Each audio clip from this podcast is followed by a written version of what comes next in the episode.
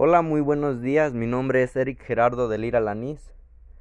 Actualmente estudio en UNIDEP Aguascalientes. Hoy hablaremos de unos temas muy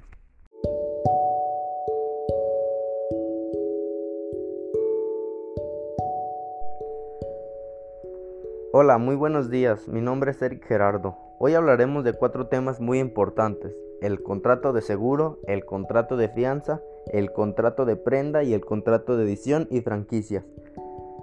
En este podcast conoceremos a fondo los contratos, así mismo como su estructura, ya que hablaremos sus conceptos básicos, sus sujetos que participan, el objeto del contrato, su perfección y por último cómo es su terminación en cada, en cada de los cuatro contratos. Para empezar tenemos el contrato de seguro. El contrato de seguro consiste en, el acuerdo por el cual una de las partes en que es, en este caso el asegurador se obliga a resarcir de una parte de un daño o pagar una suma de dinero a la otra parte. En este contrato los sujetos son dos, en él está el asegurador y el asegurado. El asegurado es el que suscribe el contrato y por el cual se obliga a indemnizar el daño producido al asegurador o satisfacer una capital. Su objeto es indemnizar dentro de uno de los límites pactados el daño producido al asegurado. Claro, ¿cómo se perfecciona? Desde el momento en el que el proponente tuviera el conocimiento de la aceptación de la oferta. Por último, su terminación podrá ser revocada por él unilateralmente por el asegurado o mediante noticia escrita al asegurador. En segundo tenemos el contrato de fianza, ya que consiste en un negocio donde un tercero ajeno al negocio se comprometerá a responder subsolidariamente.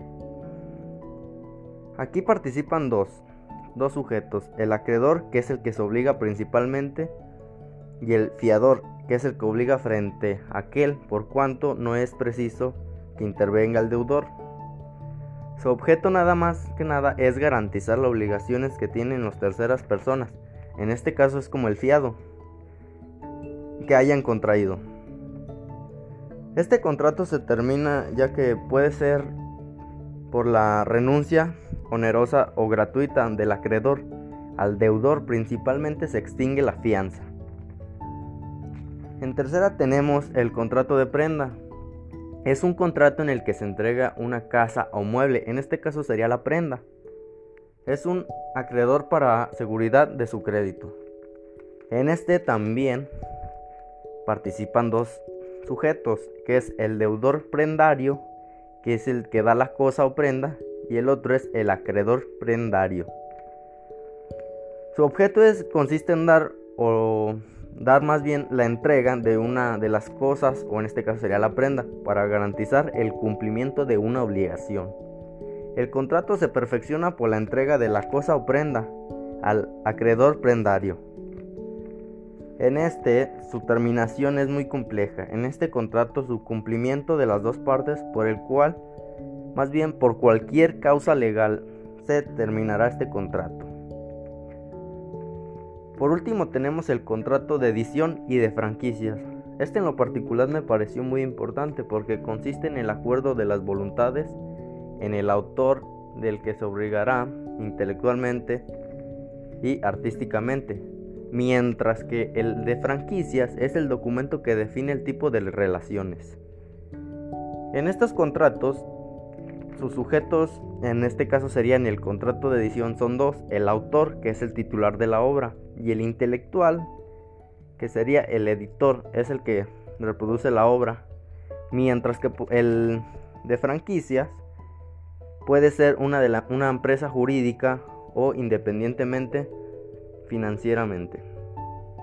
Su objeto aquí del contrato de edición tiene como objeto la entrega por parte de un autor de una obra al editar para que publique y distribuya por su cuenta y por su riesgo, mientras que en las franquicias es su distribución nada más.